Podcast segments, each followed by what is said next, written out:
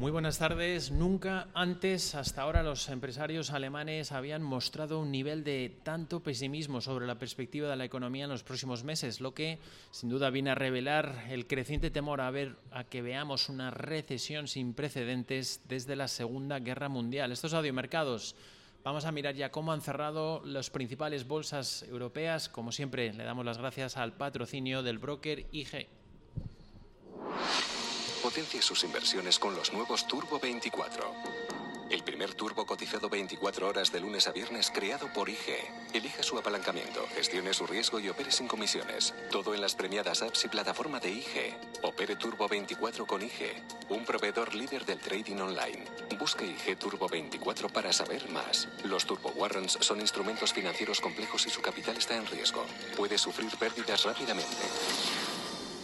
Bueno, los inversores tratan de recomponerse tras una semana durísima, seguramente, además una semana sin precedentes en cuanto a los acontecimientos. Primero fue ese desplome histórico del, petróleo que vimos a comienzo de, de la semana debido, en primer lugar, a la paralización sin precedentes de la demanda global por la pandemia del coronavirus. También, en segundo lugar, por la oleada de datos macroeconómicos que hemos ido conociendo y que ponen en evidencia que estamos ante una de las peores recesiones de las últimas décadas. A los eh, PMIs preliminares del mes de abril, que anticipan un auténtico y desolador colapso de la economía en la zona euro, por el cierre de países se suma hoy la dura advertencia que llegó por parte del Instituto IFO de Alemania mostrando un pesimismo sin precedentes, en especial sobre las expectativas económicas de los próximos meses. Su economista jefe advierte que parece poco probable que vayamos a ver un crecimiento nube y de que la economía alemana se enfrenta a, se enfrenta a su momento más duro y difícil desde la reunificación.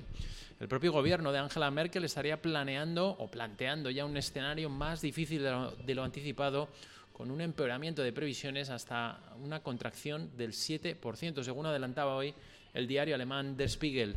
La propia Comisión Europea también vaticina una dura contracción de la zona euro este año del 7,5%, tal y como habría avanzado el comisario de Comercio Interior, Terry Breton, mientras la advertencia es incluso mayor por parte del Banco Central Europeo.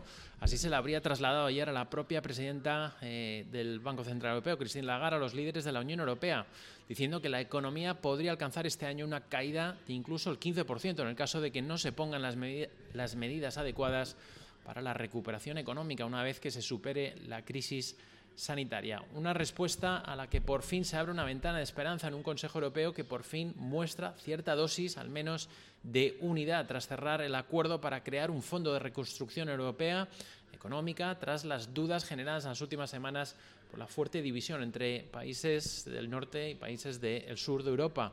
Un paso sin duda necesario, pero que los líderes europeos toman de momento a medias, ya que aún no han conseguido determinar ni la cuantía del fondo, ni cuándo, ni cuándo va a estar operativo, ni cuándo se va a poder articular, algo que la presidenta de la Comisión Europea, la alemana Ursula von der Leyen, avanzaba que van a acordar, lo van a intentar acordar en las próximas semanas. Mientras tanto, la pandemia sigue mostrando síntomas de desaceleración, tanto en Italia, Francia y en España, donde las cifras de fallecidos las últimas 24 horas han sido las más bajas de las últimas cinco semanas. A nivel global ya se superan los 2.700.000 afectados por el coronavirus y casi algo más de 191.000 fallecidos. De hecho, hace unos instantes hemos conocido que en Estados Unidos la cifra de fallecidos habría solamente en territorio americano superado ya las 50.000 víctimas. Eh, como les decíamos, sesión de trading europea que cierra en negativo. París, el CAC 40, se ha dejado un 1,3%, cierra en los 4.393 puntos. El DAX de Frankfurt, un 1,7% de caídas.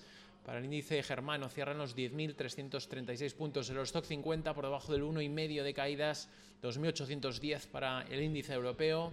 Londres, el FTSE 100 cierra con caídas del 1,3% en los 5.752 puntos.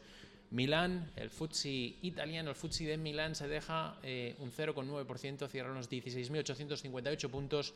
Y por último, el IBEX 35, la Plaza de Madrid, se deja por debajo del 2%, cierra en los 6.613 puntos. De hecho, ahora mismo estamos conociendo las cifras eh, de coronavirus en esta rueda de prensa habitual que suele ofrecer el, el, gobernador del estado de Nueva York, Andrew Cuomo. Está diciendo que son eh, estaba informando el, menor número de fallecidos en el estado de Nueva York por coronavirus desde el mes de marzo. Supone eh, un total de 422 personas que habrían fallecido en las últimas 24 horas. Por lo tanto, intenta eh, puntualizar que a pesar de la cifra, que sigue siendo muy elevada, pero sin duda está mostrando que se está llegando a ese pico de número también de contagios, también de fallecidos y también de nuevas hospitalizaciones. Como les decíamos, en el plano empresarial a nivel corporativo, hoy en Europa, pues un día más hemos estado pendientes de los resultados empresariales. Eh, comenzamos con la aerolínea alemana Lufthansa, que ha informado de eh, los resultados del primer trimestre ha perdido 1.200 millones de euros antes de impuestos, lo que supone multiplicar por tres y medio los números rojos del mismo periodo del año anterior. Lufthansa ha reducido sus ventas un 18% hasta los 6.400 millones de euros frente a los 7.800 millones del mismo periodo del 2019. Dice que solo en marzo la caída fue del 47%, pero en, abril dice que el desplome va a ser próximo al 100%, ya que casi todos sus aviones se han mantenido en tierra. En el, capítulo seguimos de resultados. Aquí en España, Acerinox ha registrado un beneficio de 28 millones de euros en el primer trimestre de este año, lo que supone un descenso del 14% respecto al 2019.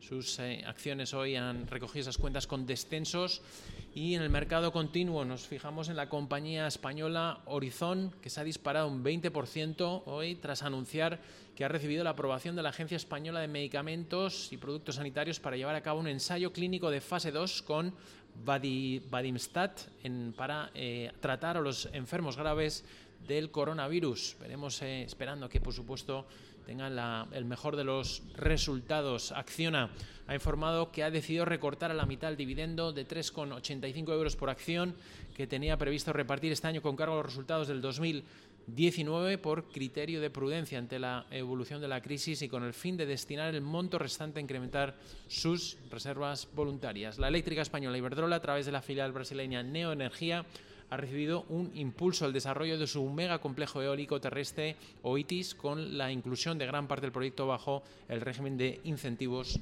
de Brasil. Por nuestra parte y desde Adiós Mercados, si están accediendo a este podcast, les deseamos que pasen un feliz fin de semana y que por supuesto estén sanos ante el coronavirus. Y para nuestros suscriptores seguimos en directos con esta sesión de trading de Wall Street deseándoles que tengan también una buena sesión eh, norteamericana.